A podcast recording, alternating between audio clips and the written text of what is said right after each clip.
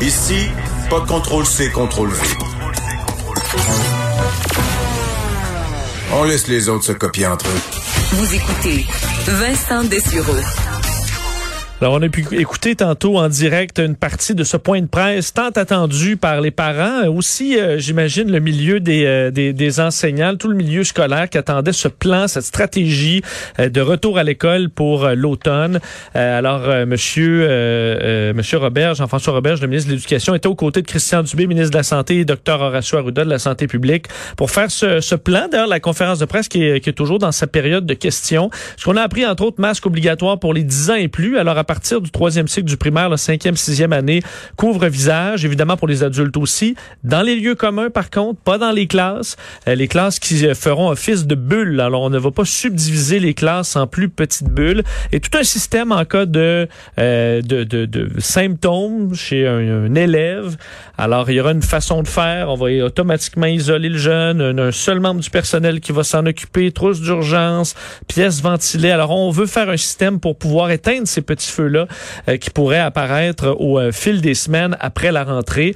Euh, pour ben, voir du côté de l'opposition, qu'est-ce qu'on pense de cette de ce plan dévoilé? Il faut dire à quelques jours quand même de la rentrée, c'était très attendu.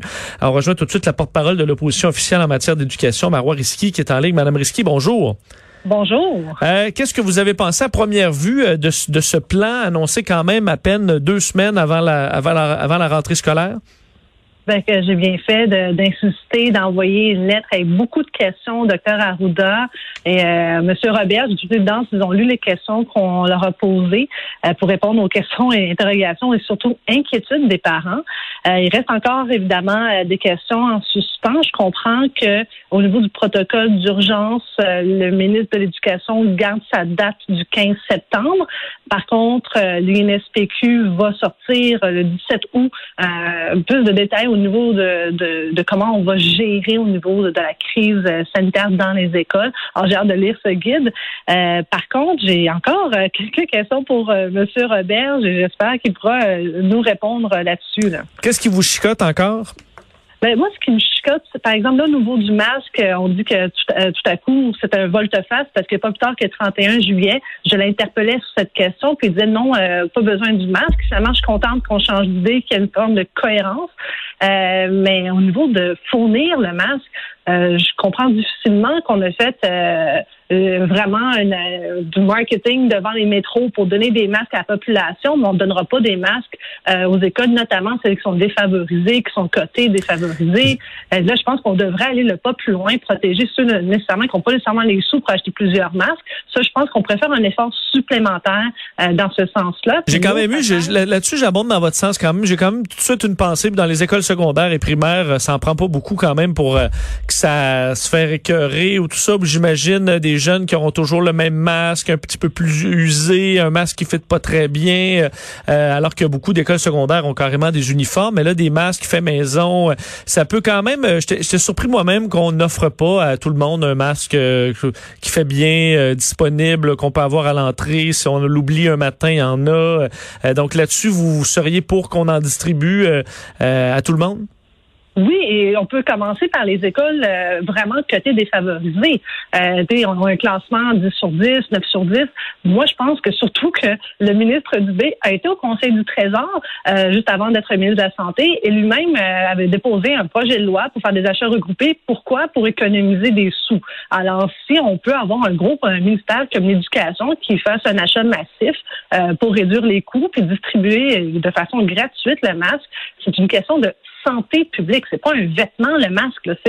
C'est un outil de protection en, période de pandémie. Alors pour moi, ce n'est pas, ça, ne se compare pas à un simple vêtement. Euh, mais ça, c'est une chose. Et d'autre part, j'ajouterais euh, qu'au niveau de, des, enfants plus malades, j'aimerais vraiment rapidement que le formulaire soit disponible pour les parents, euh, que ce soit clair, euh, qu'on puisse remplir ce formulaire, qu'on donne à notre médecin de famille et que dès lors que le parent juge que avec son médecin que non, l'enfant est trop vulnérable euh, le risque est trop important pour faire l'école à la maison et que le matériel soit fourni dès maintenant.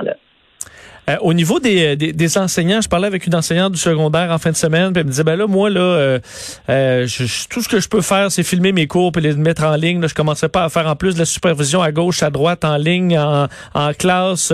Est-ce, est-ce que c'est encore trop trop variable? Je comprends qu'on veut justement uniformiser la façon de communiquer, mais on dit les, les jeunes qui devront rester à la maison parce que eux ou leurs parents ou des proches sont vulnérables devront avoir un suivi par les écoles. Est-ce que c'est assez clair la, la marche à suivre?